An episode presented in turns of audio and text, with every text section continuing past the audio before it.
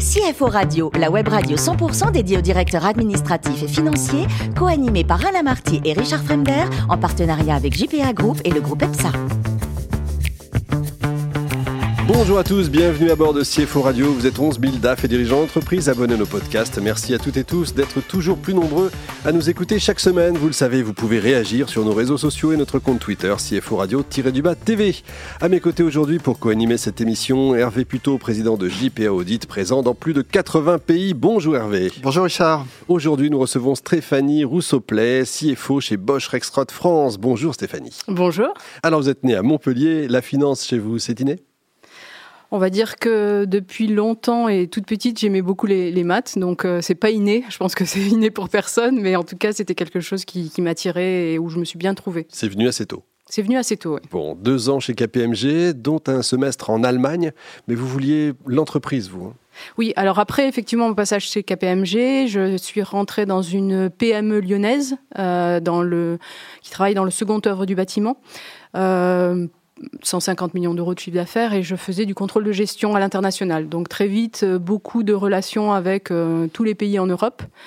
Euh, et puis suite à ça, après, je suis rentrée chez Renault Trucks.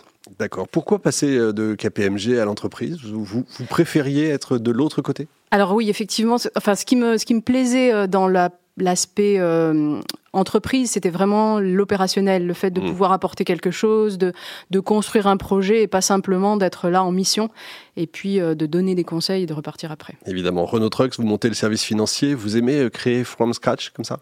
J'aime beaucoup et c'est quelque chose qui est revenu à plusieurs reprises effectivement dans mon parcours. Euh, donc en fait, c'était une spin-off qui venait d'être créée mmh. par Renault Trucks et dans laquelle elle avait été créée en avril. Je suis arrivée en juillet et c'était pour effectivement monter le service financier. Euh, et c'est quelque chose où bah, ça, me permet aussi de, joindre à la fois l'aspect corporate et puis mon esprit un peu entrepreneurial, je dirais. Et eh ben sacré parcours après hein, les États-Unis, euh, Volvo, une aventure entrepreneuriale, retour aux États-Unis, nouveau retour en France, un passage chez Cégide et donc le groupe Bosch euh, comme CFO. C'est quoi cette entreprise Bosch Rexroth? Alors, euh, Bosch Rexroth, c'est une division du groupe Bosch. Euh, c'est une division qui fait 6 milliards d'euros de, chiffre d'affaires. Et c'est la branche industrielle. Donc, en fait, on produit des pompes hydrauliques, des systèmes de, de, contrôle et de motion, tout ce qui est mouvement, en fait, à la fois pour des machines ou bien des lignes de production. Combien de salariés en France? En France, il y a euh, dans la filiale 220 euh, salariés et puis nous avons aussi une usine qui compte à peu près 400 euh, salariés. Pas mal. Hervé. Bonjour Stéphanie. Bonjour Hervé. alors j'ai regardé sur internet pour en savoir un petit peu plus sur sur votre enfin le groupe en tout cas la division plus exactement. Je voulais vous interroger d'abord pas forcément dans le, sur le secteur financier mais qu'est-ce que l'industrie 4.0 la 4.0 Oui. Alors, c'est vraiment l'industrie qui permet euh, de, de robotiser euh, tout le, système de, fabrication. Donc nous avons par exemple des petits euh, robots qu'on appelle les Active Shuttle qui permettent de, déplacer les pièces de façon relativement autonome. c'est vraiment l'intégration aussi de l'intelligence artificielle, de tout ce qui est IoT dans le système de production euh, de, l'industrie. Donc là, on est, on est vraiment euh, sur l'industrie d'aujourd'hui et de demain. D'accord, intéressant. Alors, je fais référence à ce que vous disiez, Richard, sur euh, votre passage chez Cégide. Oui. Difficile à dire. Oui, c'est pas facile. Tout le monde Chez Cégide. Euh, et, effectivement, quel est votre regard Alors, non pas par rapport à, une approche critique, hein, mais aujourd'hui, on, entend beaucoup parler de digitalisation, d'offres euh, dédiées pour les entreprises. Donc, vous êtes maintenant dans, ce monde, dans l'entreprise industrielle.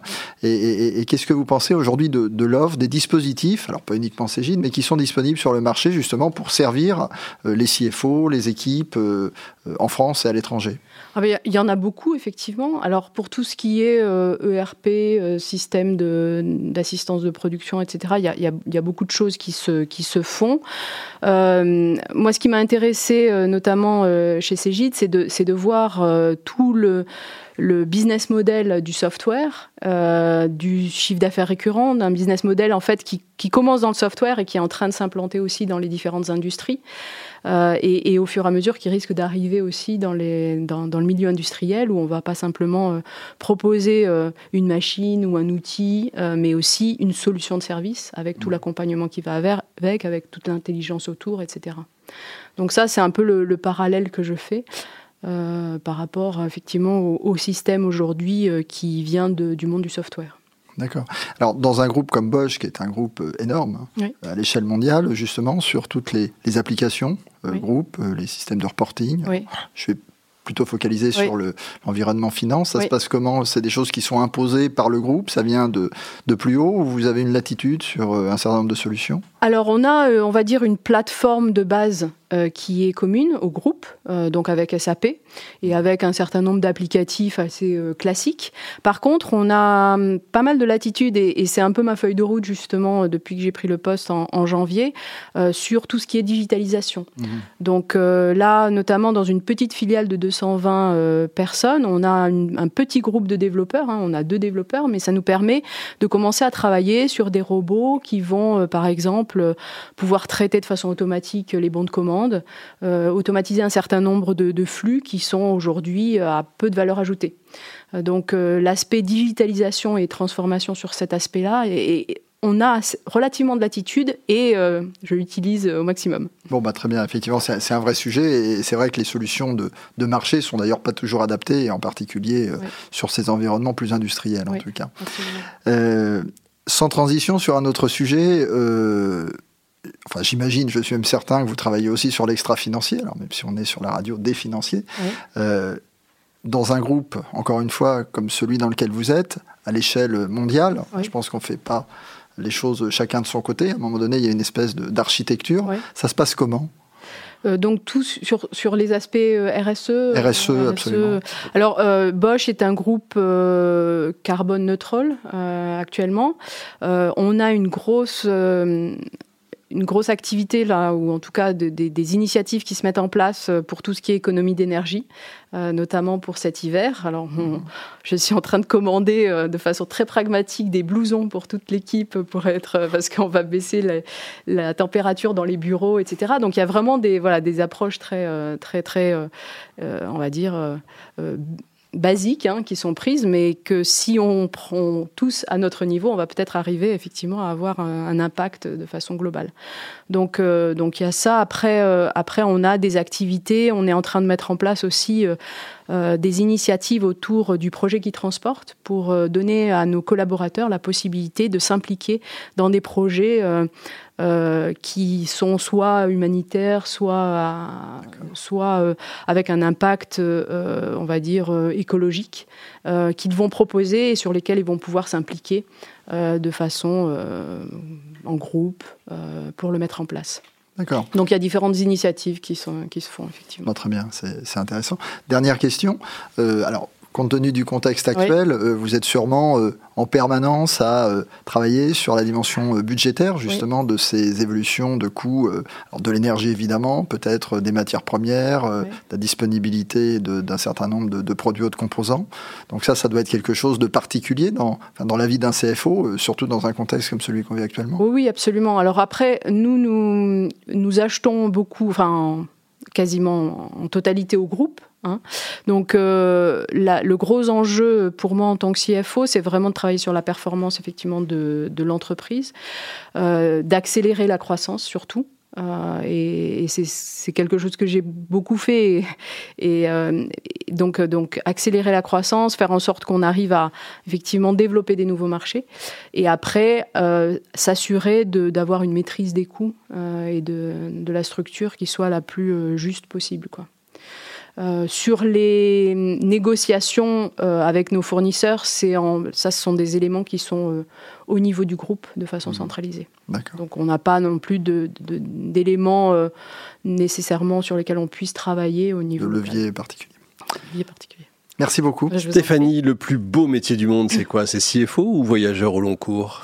Ah, c'est probablement voyageur au long cours. Il y a des pays comme ça, comme euh, par exemple Yellowstone aux États-Unis. Ont... Yellowstone, magnifique. C'est un, grand, grand souvenir, effectivement, quand on, pendant les 9 ans passés aux, US, euh, j'en ai profité avec ma famille pour beaucoup voyager. Et Yellowstone, ça a été, ça a été un vrai dépaysement. Un vrai coup de cœur. un vrai coup de cœur. Et enfin, Notre-Dame des Sans-Abris, une belle cause. Vous voulez nous en parler un petit peu? Oui, c'est une très belle cause. C'est très, c'est local. Hein. C'est une, association à Lyon qui s'occupe des SDF et, et, qui a une action vraiment locale sur les quartiers du, du, du centre-ville avec à la fois des, des logements pour les familles, mais aussi des endroits où on peut faire des dons. donc, bah, c'est une cause qui me touche particulièrement parce que en hiver, quand on quand on voit le nombre de, personnes qui vivent dans la rue, effectivement, ça fait. Euh, c'est vrai, c'est bien, c'est bien de le dire. Merci beaucoup Stéphanie, merci également à vous Hervé. Fin de ce numéro de CFO Radio. Retrouvez toute notre actualité sur nos comptes Twitter et LinkedIn. On se donne rendez-vous mercredi prochain, 14h précise, pour un nouvel invité. L'invité de la semaine de CFO Radio, une production b2b radio.tv en partenariat avec JPA Group et le groupe EPSA.